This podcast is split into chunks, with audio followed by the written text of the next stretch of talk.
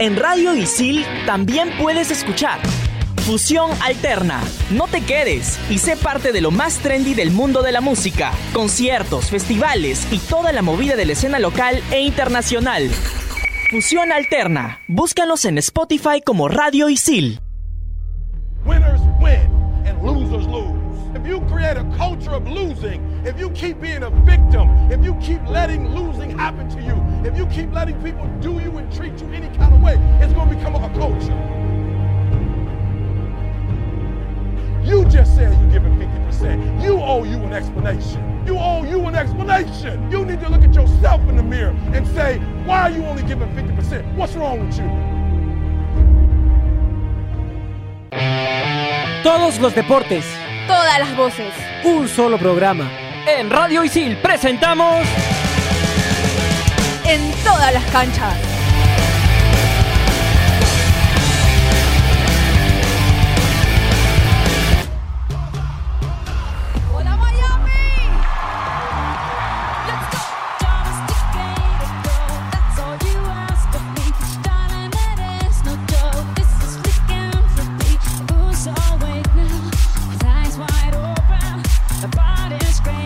¡Hola ¿qué tal amigos? Bienvenidos a una edición más de En todas las canchas. El día de hoy escuchamos la música de fondo de Shakira porque el último fin de semana estuvo presente en el Super Bowl en la edición número 54 de esa final de NFL que es una de las finales más vistas en el mundo eh, por televisión. Para conversar un poco sobre lo que es el Super Bowl estamos aquí con Mafita y con Mauricio. ¿Qué tal muchachos? ¿Cómo están? Hola Gabriel, ¿qué estás? ¿cómo estás? Mafe, ¿qué tal? ¿Cómo estás? Bueno, sí, como comentabas, también acompañado de Shakira estuvo J. Lo en un súper espectáculo del medio tiempo. Mafe, ¿qué tal? Hola chicos, ¿qué tal? Este, muy emocionada porque tenemos muchísima información que contarles y como bien decías, eh, la edición del Super Bowl de este año fue pues bastante grande con dos equipos que en realidad nos terminaron de sorprender y que fue un partidazo. A ver, pero antes de comenzar a hablar de lo que fue un poquito la final, hay que explicarle a la gente qué es el Super Bowl. El Super Bowl es la final del fútbol americano que se separa en dos conferencias. Está la conferencia nacional y está la conferencia americana. A diferencia de, por ejemplo, el básquet, que el básquet tiene la conferencia este y la conferencia oeste, estas dos conferencias este, se reparten en cuatro divisiones en, en cada una de ellas, ¿no? Está la división este, Este, oeste, oeste norte y sur. sí. Así es, eh, y este Super Bowl, como bien mencionabas, que, que fue la edición número 54, tuvo a los Kansas City Chiefs que han campeonado luego de 50 años. Ellos se coronaron en edición número 4 exactamente en Miami. Así es. Después de 50 años logran un título. Es el equipo que más se demoró en repetir el plato. Y lo logró no solamente después de 5 años, sino en la edición 100 de, de una final de NFL. Y bueno, los Kansas City venían de parte, ahora que mencionabas lo de las conferencias, de parte de la conferencia americana y se enfrentaron al equipo de San Francisco, que venían de parte de la conferencia nacional, ¿no? Así es. Eh, dentro de esta, de esta final hay un premio bastante especial, que es el premio del MVP, que es el jugador más valioso de, de la final, que durante muchos años siempre se repartía entre Tom Brady y alguien más. Esta oportunidad fue Mahomes el que se llevó el premio del MVP como mejor jugador de, de esta final de NFL. Así es, el joven coreback en su segunda temporada como titular de los Kansas City Chiefs pudo lograr el título, el título a mejor jugador del partido. Que se lo lleva, pero eh, normalmente, por ejemplo, el último que se llevó Tom Brady fue prácticamente la final ganada por Tom Brady. Eh, y era un premio totalmente merecido para él. El, el Super Bowl fue prácticamente suyo. En esta edición, eh, la gente de, de- de ESPN que estaba ahí al ras de campo hablaba con, con los jugadores y era un reconocimiento no solamente a Mahomes, sino a todos los jugadores porque habían sabido reponerse de muchas situaciones adversas durante toda la temporada, no solamente en la final. ¿no? Así es, y Mahomes que fue, eh, si bien tuvo un rendimiento muy bueno en- durante todo el partido, pero fue pieza clave para eh, que el Kansas City Chiefs pueda voltear el partido, porque recordemos que terminado el tercer cuarto estaban on- 10 puntos abajo los Kansas City Chiefs. Así es. Vamos a, explicar un poquito este tema de las conferencias porque es, es- es medio complejo, ¿no? Porque son 16 equipos por cada conferencia. Son 4 equipos por cada división de conferencia y que cada uno juega dos partidos entre ellos.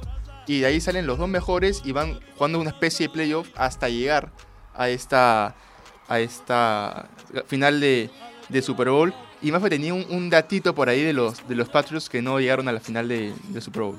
Es verdad, bien como, como bien decías, Gabriel, eh, bueno, Tom Brady y los Patriots ya habían llegado cuatro veces seguidas a la final del Super Bowl y este año se cortó esa racha porque los eliminan en los playoffs de la conferencia americana de donde venía de los Kansas City. Entonces es este un dato bastante importante porque claro, si no este hubiera sido su quinto Super Bowl seguido. Así es. Eh, a ver, hablabas de, de los, de los Patriots. Hay que, hay que contar un poco a la gente cuáles son los equipos que están en cada, en cada conferencia y en cada, en cada división. Por ejemplo, en la conferencia nacional, en la división este, está los Dallas Cowboys, los New York Giants, está Philadelphia Eagles y está Washington Redskins. En la norte está Chicago Bears, Detroit, Green Bay Packers y Minnesota Vi- Vikings. En la sur está Atlanta, está Carolina, está los New Orleans y está Tampa Bay. En la oeste está Arizona, Los Ángeles, San Francisco, que precisamente llegó a la final, y los Seattle Seahawks. Por parte de la conferencia americana, en la división este están los Buffalo Bills, están los Miami Dolphins, están New England Patriots, que finalmente se quedaron Se sin, quedaron sin poder llegar a su, a su quinta a su quinta final. Están los New York Jets. En la división norte están los Baltimore, está Cincinnati, Cleveland y Pittsburgh. En sur está Houston y en Nápoles, Jacksonville, Tennessee. Y en la oeste, perdón, está Denver, Kansas, Los Ángeles y Oakland. O sea que de la conferencia eh, americana, de la división oeste, salió el campeón del Super Bowl número 54. Así es. Hace un rato mencionabas a- a lo- al equipo de los Piratas de, juegan en Florida. Justamente en su estadio, en el Rainbow James Stadium de Tampa, Florida, se va a desarrollar eh, la siguiente edición del Super Bowl. Así es. Eh, Y contarle a la gente que la edición de este año se jugó en el, en el Hard Rock Stadium de Miami, que es la casa de los Miami Dolphins. Donde Perú, llevándolo un poquito al tema futbolístico, Claro. Perú jugó dos veces ahí en ese estadio. Sí, y ya este estadio se ha vuelto una de las sedes clásicas del Super Bowl porque ya lo ha tenido en seis ocasiones. En 1989, en el 95, en el 99, en el 89, perdón, en el 2007, 2010 y en el 2020 de este año. Es la, es la, No, es la primera edición que se juega bajo el nombre de ese estadio. Porque antes, bueno, eh, antes de que se llamara Hard Rock, el estadio no tenía techo y ha sido remodelado por, este, por esa empresa. Ya que en Estados Unidos lo- los estadios cogen nombres de empresas, Sí. ¿no? A comparación de, de tal vez de países como Sudamérica. Y bueno, co- como te decía, es la primera edición que se juega bajo el nombre de ese estadio.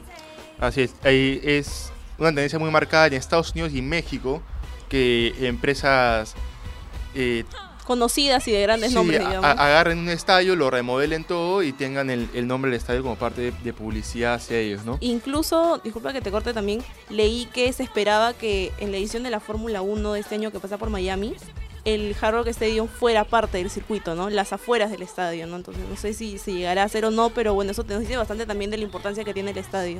Así, y la importancia, por ejemplo, de esta final NFL, porque la gente habla mucho del show de medio tiempo y, y que es, es carísimo, por ejemplo, muy aparte del show están los comerciales, que por segundo las empresas pagan una millonada por aparecer 5 segundos en, en un show de Super Bowl, pagan millones de dólares por aparecer en un partido que es solamente una vez al año, y es que es el evento televis- televisado más grande del mundo, o sea, Incluso más que los Juegos Olímpicos y el mismo Mundial de Fútbol. El Mundial de Fútbol que es... A ver, nosotros que somos latinoamericanos estamos acostumbrados a ver mucho más fútbol que fútbol americano y creemos que el fútbol es la final más vista. pero, pero- en realidad no. En realidad no, la final de fútbol americano es la, mucho, es la que supera ampliamente las demás finales y es por eso que el show de medio tiempo tiene a, por ejemplo, a Shakira y Jennifer López haciendo un concierto.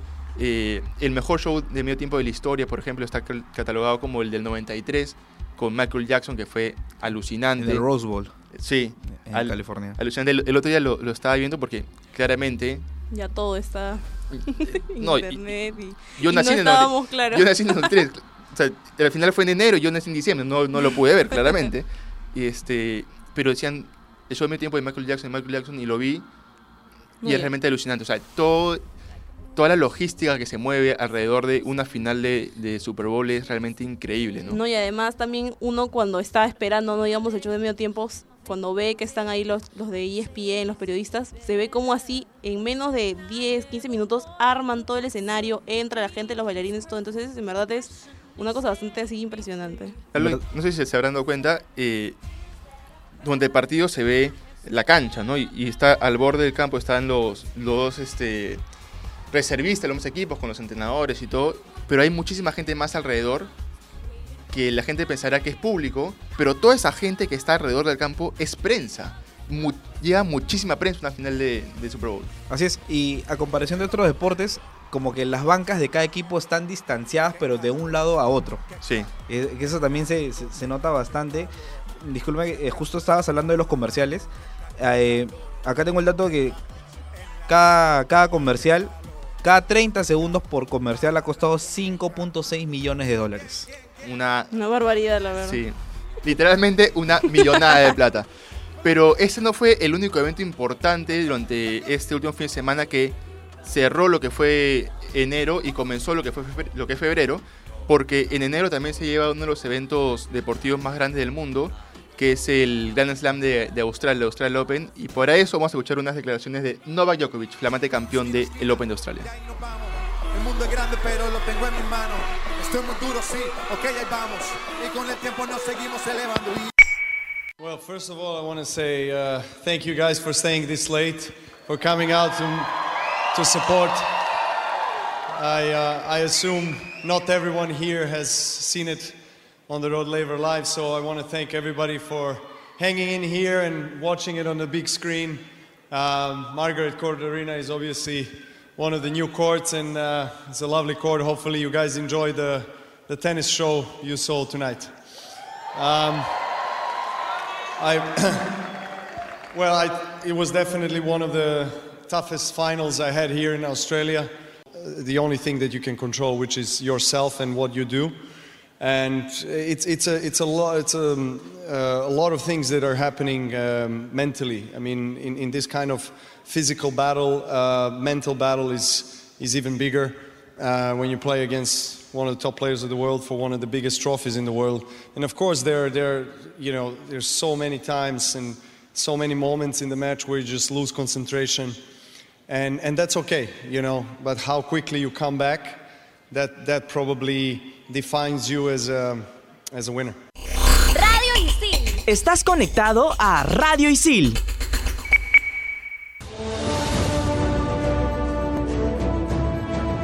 Esas eran las palabras de Novak Djokovic que conversó con la prensa terminado el, el partido de la final contra Tiem y hablaba de la fuerza mental, lo importante que es la mente en estos casos. Te puedes caer, puedes ir a- estando abajo en el marcador, pero es más importante a veces la fuerza mental que la misma fuerza física misma. Y eso es lo, que- hablaba él un poquito, que se vio reflejado ¿no? en, lo, que fue el partido de la final de, Australian Open, eh, que es un gran slam, pero a ver, ¿y qué es un Grand Slam? Un Grand Slam está constituido por los cuatro mayores torneos de tenis del mundo, que son el Open de Australia, que es el que acabamos de vivir, está el Roland Garros, está Wimbledon y está el Open de Estados Unidos. Hoy nos toca hablar sobre lo que es el Open de Australia y para eso Yanina, que no está aquí en la mesa, pero ha preparado un informe sobre lo que ha sido el Open de Australia.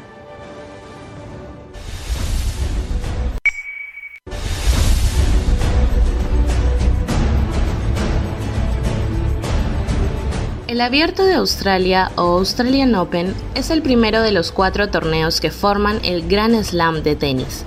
Tiene lugar cada mes de enero en el complejo deportivo en la ciudad de Melbourne. Este torneo se celebra desde el año 1905 hasta la actualidad, siendo interrumpido únicamente durante los años en los que se desarrollaron la Primera y Segunda Guerra Mundial. Uno de los tenistas que más títulos del Open de Australia ha conseguido es el suizo Roger Federer, que tiene seis campeonatos, obteniendo el primero en el año 2004 y el último en el 2018, tras vencer al croata Marin Cilic con un resultado de 4 sets a 1.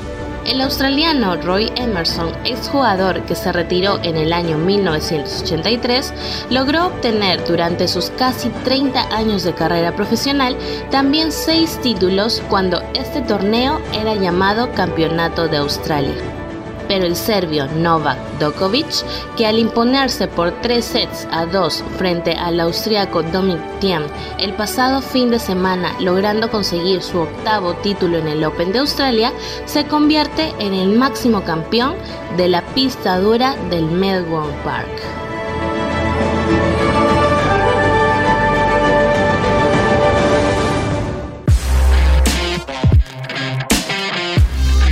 Ahí está el informe de Yanina que nos explicó un poquito lo que es el, el Australian Open. Australian Open que esta edición se jugó la final entre Novak Djokovic y Dominic Thiem. Una final realmente de esas que, te quedas pegado y no, no te puedes parar ni siquiera para ir a tomar un vaso de agua. Jugaron 3 horas y 59 minutos, o sea que en verdad fue un partido bastante largo y bastante agotador para los dos.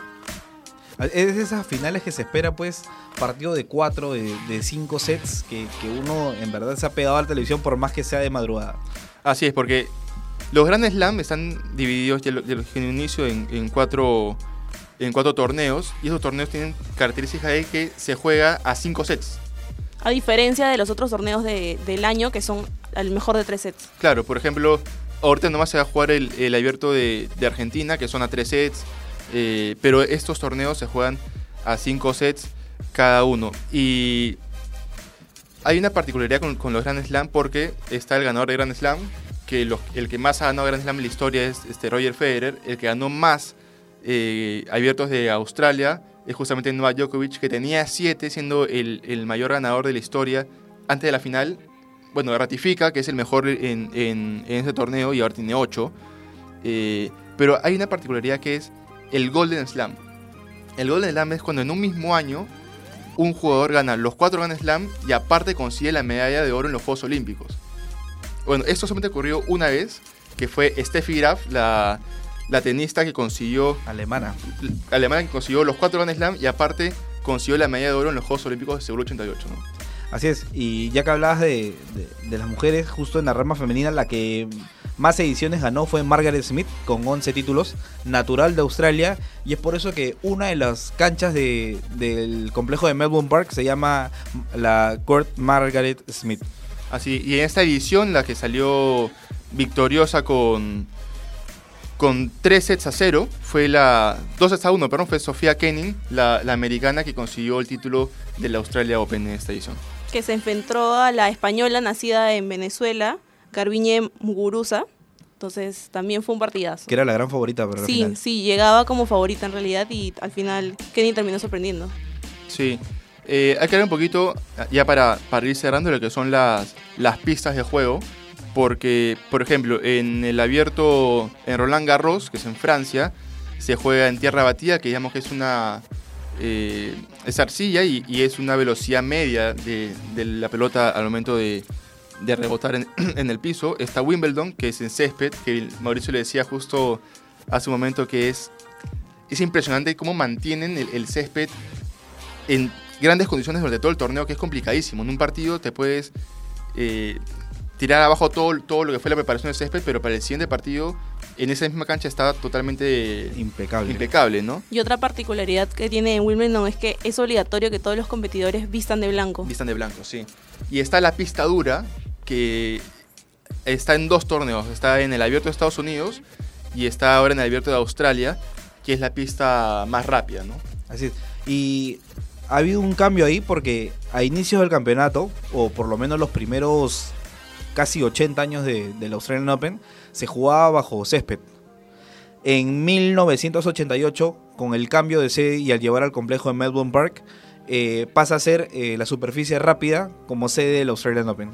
Sí, es que a ver, si es difícil mantener el césped, eh, no sé, en primavera, en otoño, que en épocas que no son, eh, no es tan crudo el, invierno ni, tan caliente el verano. Imagínate lo que es el verano en Australia, mantener un- una cancha de césped debe ser terrible, ¿no? Así es. Bueno, y ahora quiero comentarte sobre algunos peruanos que han estado presentes en el Australian Open. Eh, uno, el último fue Luis Horna, que estuvo en seis ediciones entre el 2003 y 2008, llegando en el 2006 a la tercera ronda. Y bueno, Jaime Izaga, que ha estado en el top 20 del mundo, eh, también compitió en seis ediciones entre el año 1991 y el 96, llegando a cuartos de final en 1991. Este año un peruano estuvo presente, eh, estuvo en Aquali, lamentablemente no pudo llegar al, al cuadro de 128, que fue que Juan Pablo Varillas. Juan Pablo Varilla, así que lo hablábamos antes de, terminar el 2019, que lo queríamos ver en, en, Au- en Australia. Eh, finalmente llegó los qualis, se quedó en los qualis, eh, pero es, es un gran paso para su carrera. Tiene 24 años, le falta muchísimo por recorrer todavía y que ya haya llegado a unos qualis de un gran slam, siendo peruano, que no es muy común. O sea, solamente hay dos peruanos que han llegado a, a los All Open. Que hay un tercero que haya estado ahí nomás con 24 años es realmente satisfactorio para nosotros. ¿no? Y de hecho, perdón Mauricio, le va a servir de experiencia para los próximos campeonatos y todo lo que se le viene. Sí, se juega ahorita el, el, el- el- en, iba a jugar en Argentina, se lesionó finalmente, pero ya está su, recuperación para lo que va a ser la, la Copa Davis. Y esperemos también pueda estar presente en el Roland Garros. Ojalá. Por- ojalá. Ojalá que esté presente en, en Roland Garros. Bueno, muchachos, no tiempo para más. Hemos hablado un poquito de lo que fue la eh, final de la NFL con el Super Bowl, lo que ha sido el Australian Open, y nos reencontramos en la próxima edición de En todas las canchas. Hasta luego.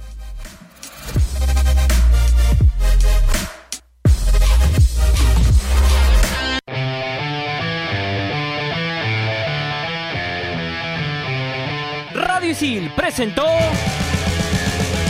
En todas las canchas.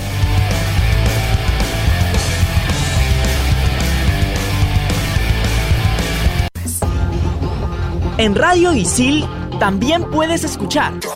Explícame esto. ¿Sabías que todo se puede explicar en pocos minutos? Historia, ciencia, arte, el mundo digital y todo lo que quieras saber aquí. Explícame esto. Búscanos en Spotify como Radio Isil.